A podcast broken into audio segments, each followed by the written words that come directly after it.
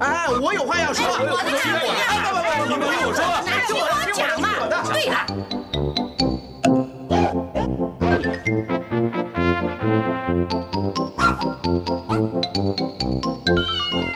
您有意见要发表吗？让我们一起进行大家谈。朋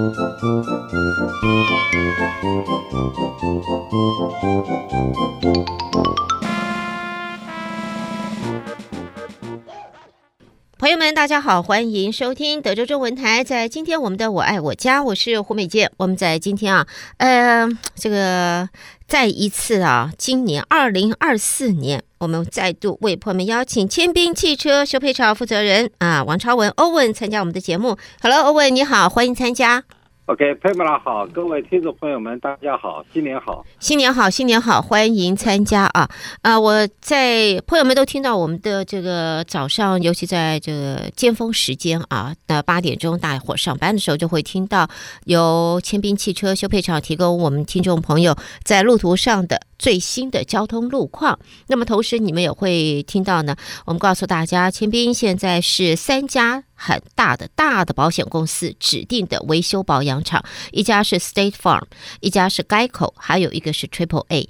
那么这三个名字，大伙一听绝对不陌生啊，一定不陌生。说不定朋友们，你们家的车子跟房子都是在 State Farm 里面。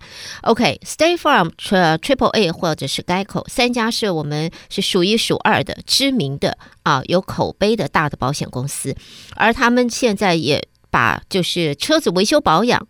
那么指定千兵是他们的这个修复呃修配厂，所以我想在这里我要请欧文来谈一下，因为是保险公司指定的修配厂和非保险公司指定的修配厂。其实我我自己是车主，我到你这边修，跟我到其他的车厂去修，我总应该有一些有一些比较。我们说货比三家，总要有有有有。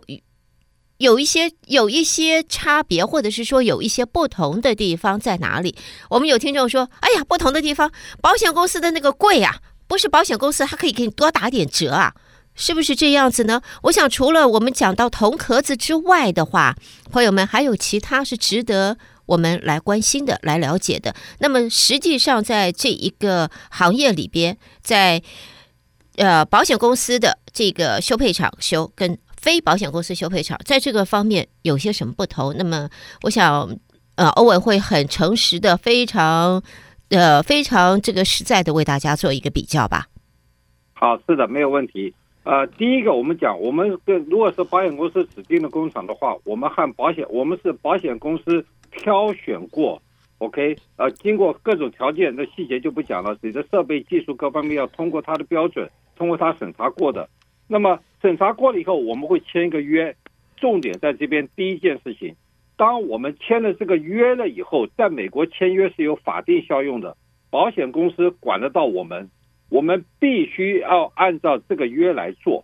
OK，那这个约的重点就是说，修护要注重品质，要注重安全，也那要按照规矩来做。简单来讲，我们就是要照单来做，照。估价单上每一颗螺丝，我们都必须要做，都必须要买，都必须要放上去。那么缺点对对一般的新移民的讨厌的地方就是说，就不能省支付款。那么我们分析一下，照单做不省支付款，跟不照单做省支付款有什么差别？嗯，潘爸，你的想法说会有什么差别？省自付款跟不省自付款有什么差别啊？还有这不照单做。跟不估价单。啊，估价单每颗螺丝都做，那当然有保障啊，那当然我开的开开的安心放心啊，而且还开心啊，我不用在那边担心，哎呦，我会不会开了看一下这个 mileage，哎呦，会不会这个样子？等一下，哎呀，这个这个开了这一阵子了，会不会有问题啊？他有没有照单做啊？是不是这个 compromise 一下？哎呀，我们这边马虎一点，哎，这样子就可以了，哎，过得去就行了。你开一开，你会不会心惊胆跳的？会不会在想，我要开心放？心，还要能够开得安心。那这三星达不达得到标准？这个照单做跟不照单做，那一定有一一一定这一项，不用我讲，朋友们一比就知道了。好，我这边再讲详细一点啊。第一个，照单做不审视付款，跟不照单做审视付款差在哪里？第一个，利润，工厂照单做不审视付款的利润，比不照单做省支付款的利润少到百分之五十以上，也就是一半都不到。那么一般来说，怎么样说不照单做？那在省支付款，为什么利润高？我们这样讲啊、呃，今天的的冬天冷了，朋友们外面穿个大衣，里面还有好几件个漂亮的衣服。谢谢。不照单做，是 那不照单做怎么样？不照单做，呃，做的外面又漂漂亮亮的，OK，看起来一样的，那么还能省这个款？唯一的方法就是说。啊，你今天摔了个跤，衣服从外从大衣到里面的全部都磨都磨破了，那我里面的东西，衣服破了，OK，拿张纸贴上去，OK，只有外面那一件大衣给你做好看好，而外面那件大衣，而且还不用正规的材料去做。我我曾经呃分享过很多次，我们这种签约工厂必须要用百分之百的原厂漆，百分之百的原厂漆。是给我们终身保证，这个漆是给终身保证。哦，那么副厂漆里面如果不保证的最差的那种，我还不要用最好的原厂漆跟最差的副厂漆比，就是一般比起来可以差到十个倍。嗯，我强调是十个倍。OK，那么从这边可以发就可以知道，不照单做，利润高，工厂利润高，嗯，客人其实损失的多。OK，嗯，照单做，工厂利润少，但客人保障的多，这第一点。那你要想说，哎呀，我这个呃，王先生你怎么这么笨？你为什么不要做个利润少的？保险公司为了要维持住它的品质，一个保险公司我们做的好，一个月可以给我们十五个工，OK，二十个工，甚至到三十个工，那。如果不是保险公司指定工厂，保险公司就不会车推荐客人到到这边修。他可能一个礼拜只有一个工，一个月可能只有两个工、三个工，所以他要在一个工或两个工或三个工里面要赚出我们有十个工、十五个工、二十工的利润。自然来讲，就是那我我们叫做三年不开张，开张吃三年的意思是吗？对对对对对。那么，那我举一个例子。呃，在一九年的时候，现在可以讲这是事实，我只讲法律出来的事实。一个 dealership 就是江一国阿 Q 了，他们呃，他们完全是照单做，也是保险公司给他的工，完全都没有做，都做得很好。但是那个车子是高技术的一种，那是个高技术的技术的修护，他们在修护上的技巧可能有什么缺失，结果这个车子呃修完出来以后出了个车祸，那个车祸很严重。有听就记记忆中是两到三个人在车祸中死亡，所以那个人找了呃这呃找了个律师告了这个 dealership 是超过一千万以上的赔偿来和解，但是但是死了两到三个人，嗯，这个几率在平时里面趋近于零，趋近千分之一，但是碰到了就这么严重。现在的车子。我没有时间讲讲那么多，我要尽快讲。从因为环保的关系产生两大革命，一大革命就是机械部分从传统式的烧油的要改成电动的，要往这方向走。第二个是传统式的铁的金属，是 steel 的金，就这种金属改成铝合金的，所以车身的结构变轻变软。在车身结构从钢铁变成铝的时候，一般。学过物理的都知道，铝太软太轻了。那怎么样把你这个铝做的跟钢铁一样的结构？结构的这个安全度、安全系数很重要。而这个时候修护的时候，铝所有修钢铁的设备跟完全修不到铝上面，完全没有用，完全没有用。你可以把铝用钢铁的设备来做来修，修完以后，原来的强度是十，修完以后强度就变五。OK，如果不是撞，如果不是撞到重要的地方，那就算了。重要的地方出了问题，那就是就是祷告了，要只能祷告了，要只只能这样讲。行各个科技都在进步，这个进步的趋势没办法被打断，没办法被打断。要金属车身变成铝合金的车身，全世界都在往这方面走，都在往这方面走。所以这个东这个就变得。照单做，照规矩做，照原厂的设备、原厂的技术去做，这个是越来越重要的一件事情，这是我要强调的。嗯、OK，OK，、okay, 那么，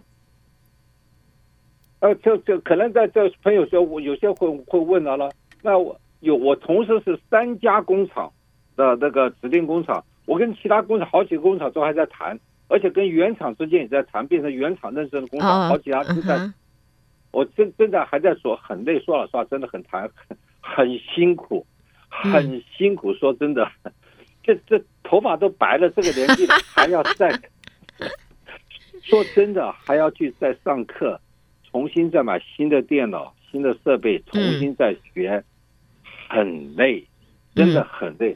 这几天我都想，我我我已经准备要在做退休打算了。哎，不要不要不要不要。真的是撑不住了，撑不住。那我想就是说，举几个现实的、实际的例子。和朋友分享一下。好，我想这是最重要的，就是我们希望就是能够从欧文这边呢听到这个现实真实的例子，因为有的时候我们想说讲，我们都是知道一些条理啊，这这个道理我们知道，但是呢，生活当中碰到了这些道理以后，或者碰到了这些规章规则了以后，我们稍微转个弯一下，稍微岔个路一下，然后再弯一会儿，会不会有什么大的差别呢？有一些什么样的影响呢？我想这会从我们在接下来欧文带给大家的真实的例子里边啊，这个分享这个例子当中，大家可以从里面借镜啊。我们不是说这个不是上课，但是呢，朋友们都可以由里面看到这事情是怎么发生，结果是如何，由里边借镜，而以此那么让我们自己能够避开不必要的麻烦。所以这个我想是最主要的。那么欧文接下来来谈谈吧，分享一下。OK，在这分享之前，我先给大家一个基本观念。嗯，车身部分为什么说可以有那么多的修护方式？而呃呃，大家就是说，为什么都有这个工厂修一万块，那个工厂修三千块，看起来都一样。我强调一点，看起来都一样。所以很多新移民里面，就是这家一万块的真黑心啊，人家三千块就做出来了，看起来都一样。OK，我就关键讲到这边了。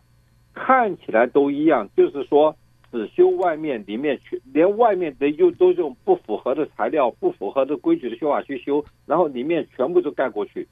所以，在车身方面的修护是可以有很大、很大、很大的变化，而这个变化就是有因必有果。如果哪一天这个果发生的时候，尤其再再强调一点，现在科技在进步，车车子在革命的时代，革命结束以后，可能要十年到二十年，全部格式就就要全部结束了，就完全是电动车，完全是铝合金车，或者说比铝合金更轻的的的车子的话，这这这不照规矩做，会会有很大很大很大的后果。OK，那么我们现在来讲，好，讲回这讲第一个案例。这个案例呢，是我最近正在跟跟保帮保险公司忙，因为我跟保险公司很熟。OK，我们是三家指定工厂，指定工厂里面通常都是四 S 店 dealership 或者叫 franchise 连锁店，他们能够申请到。像我们这种独立一家，尤其是少数民族的独立一家，很少的。所以我们在这里面，我们做的比他们认真，我们比他们拼，服务要更周到。OK，这样子我们才能跟他们、跟白人、跟跟那些大厂去竞争。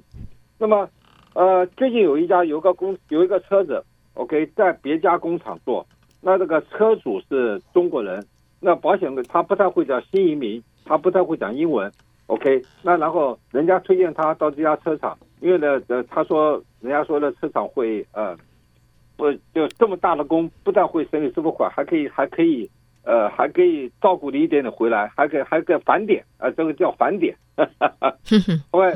这保险公司就到那边去看了，看那个车以后，到了工厂一看以后，那个车子实际上是可以修的车子。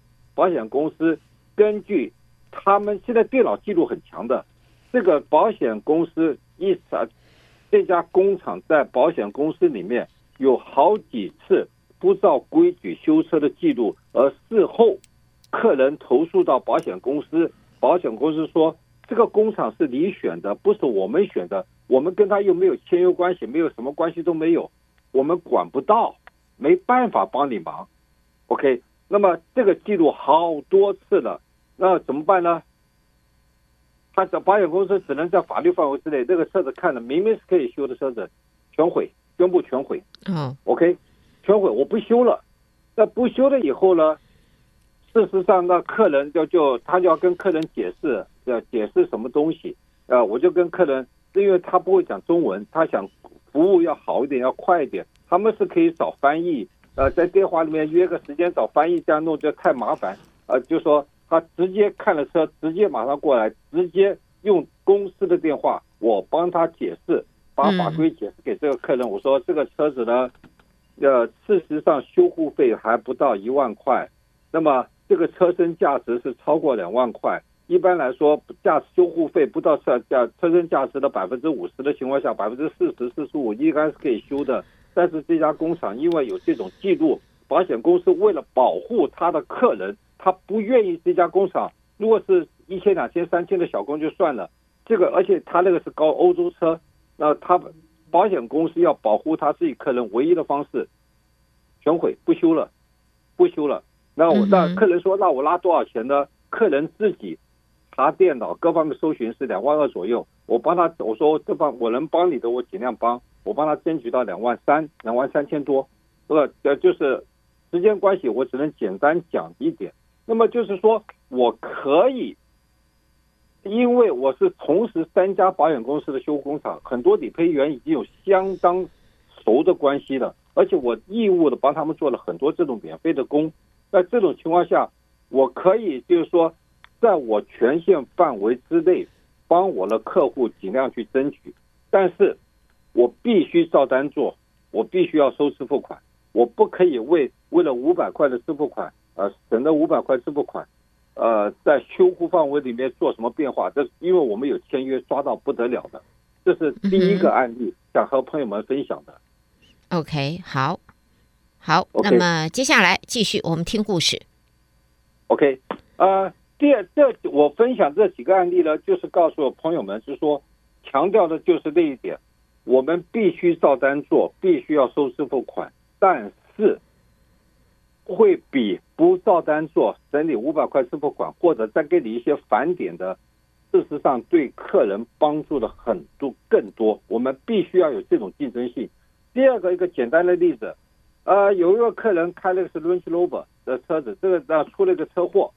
那么他自己是谁放撞他的是 GEICO，他花了一两个礼拜，实在是时时间一两个礼拜的时间去处理，呃，都还没有结果，都还没有结果。OK，那么是呃这个时候呢，呃，他就呃人家介绍到我这边来，我就把这事情经过我我告诉他，问我怎么样，什么东西怎么样，什么那样子，我当时。因为我又是 State Farm，我又是该口的这个的指定工厂，这个有一件事情要和朋友们分享的。State Farm 他在汽车方面保险，我当初进去的时候，那经理跟我解释，他说在呃在市场的占有率以上，就是说 State Farm 撞别人或人家撞 State Farm，只要车祸发生跟 State Farm 有关系的，几乎在修在在这边占到百分之五十，几乎占到百分之五十，所以。很多几率他们都会，他们保险公司都会都会涉入，然后他这个客人把这情跟我讲，我直接就跟两边的理赔员直接当天就谈，理赔员这边的人说他这边做这个还差什么东西，文件要做什么，这边的人说这个是要什么程序什么东西，当场我跟理赔员直接就沟通好，当天保险公司接受责任，从电脑。给我一个一个三本，就一个指定工作一个通知，那么我就我当天把责任清掉，当天客人车子就留下来，当天就可以开工。嗯，就修完以后绝对满足，客人高高兴兴、愉愉快快，还到还到这街口里面去给我一个啊不不，还到那个 Google 里面给我个好五星 star。OK OK，这这是说这种服务。你找律师都没有用，嗯哼，你找你你一找律师，这个 case 就拖个一年两年三年，这样子。但是我这种服务就是当天我就清了，当天就处理好了。OK，这是很好的一个 case。还有再讲一个 case，很多中国人，很多很多中国人不懂保险法规，他买了保险，他不知道这个保险是什么。有一个客人，OK，呃，他在我们修车就是大部分就修车呃找保养什么的。有一天他车子开到我这边来，嗯哼，他说王先生，我要修刹车。那我把车子一顶起来，我跟他讲，我说你的车子出过车祸，OK，呃，一到是我说是人家如果是修过的话，人家没有修好还是怎么样，呃，造成的，现在是很大的伤，整个后轴什么全部都要换，很大很大的伤。他一听就跟我讲，他就跟我讲实话了。刚开始他是只是跟我讲说刹车皮要换，我跟他讲说根本就不是刹车皮，你整个后轴都已经弯掉，传动轴。后轴总成弯掉，传动轴在里面断掉。OK，我说你这个车子，他那天还要开长途，他说拜托你今天赶上帮赶快弄好，我要开长途。我说你这个换了刹车皮，刹车全部换新的，开长途在高速公路上一个大转弯，你这个断掉的传动轴甩甩弄出去就会甩出去，你要出大车祸的，真危险，大车祸的，那真的真的是大车祸嘞。对对对对，那我就告诉他了，呃。我问他怎么发生，他跟我讲哦，在什么时候他在高高速公路上，地上有个石头，嘣，他撞了一个石头，撞了以后，呃，撞完车子还可以开啊，OK，他就觉得就就 就，就 OK 了，对对对对对，他结果一个礼拜两个礼拜，这个车子刹不住了，车子里面嘎嘎嘎嘎嘎乱七八糟声音了，他就过来讲，我说很好，谢谢你告诉我实话，我说你有没有保险？他说有，我说哪一家？他说 Farm，我说很好，我说你有没有？Collision Comprehensive 这个，他说有，我说好，呃，我说这个工呢，我收你五百块钱，把后面传动轴轴轴承这些刹车刹这全部的全部换光光，嗯，我只收你五百块钱，你答不答应？他高兴的一塌糊涂，高兴的一塌糊涂。他说这个东西保险公司也可以赔啊。我说签签字授权，我跟保险公司处理，当时帮忙做翻译，帮忙弄。这个这个工在差不多一个礼拜出车，差不多七八千的工，后轴总成全部全部全部，避震器什么全部换光光，全部换光光。嗯，那很多新移民是开车说就就是车身一样啊、呃，我外面看起来可以吗？你不但给我省个生活款，还返点给我，那我当然要选这个样子了。但是。哎呀，但是这个这个不能这样子看啊，这个有失有得，而且失掉的太大了，得到的只有一点点啊，短暂的。对，这个这个要注意了，这个就要相当注意了。OK，那么像这个 case，嗯，他不，他买了保险不知道什么用，而且很多人说，白了王先生，你不可以向保险公司收太多钱，收了太多钱，保险公司会涨我保费的，这都是错误的观念。保险公司涨保费跟你车祸里面赔多少钱没有关系，跟你车祸的次数有关系。OK，所以说我我就跟经常跟客人解释，一个贾先生一连出三次车祸，一次说赔五十块，五十块，五十块，三次一共赔一百五十块。一个乙先生一连出一次车祸，这一车祸一一赔就是一万五千块。我说你认为谁哪个贾先生还是乙先生涨了保费多？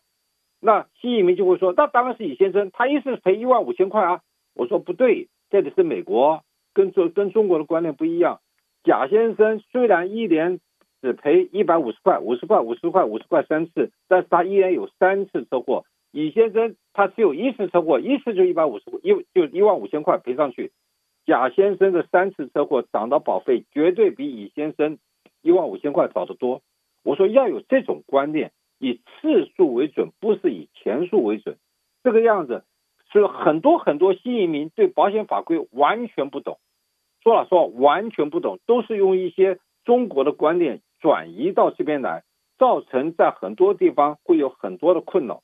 那么事实上还有好几个好几个 case，因为这三大保险公司 cover cover 的客人太多，有些客人出车祸说他的 agent 没有空帮他做这个东西，我说你过来。我车子一看，就是一个小时、两个小时，只要是这三三个保险公司里面，我责任轻，全部赔。但是要跟我讲真话，呵 呵要告诉我事实，我可以按照事实就帮你就全部处理好。那么今天其实还有一个案例要和朋友们分享，但是时间的关系，我不知道还有没有还能不能再分享。呃，我们时间的话，我们大概只有剩两分钟，哎，可能来不及。我简单讲，简单讲一下。嗯有一个客人在这个保险公司一年前出了一个车祸，出了一个车祸，OK，呃，把呃索赔了，索赔了以后呢，把钱放口袋没有修没有修，因为可以不修嘛，因为还可以开嘛，所以说是这种情形常发生哦。对，那然后然后然后一年之后又出一个车祸，OK。在第二次车祸的时候，他找我索赔的时候，刚好是我我代理的这三家保险公司其中一个，他跟我讲：“王先生，我这次从这边撞到这边。”我说：“好，没有问题，马上责任期，马上就做。”结果三天以后，保险公司送过送过相片过来说，他这一部分车祸是一年前的，我们已经赔过了。我说证据，我说证据，他把相片送过来，一模一样的相片，因为嗯。就是我们出车祸，每次有相片就会留底，电脑留底。他上次是伤什么地方，是怎么样伤，相片清清楚楚。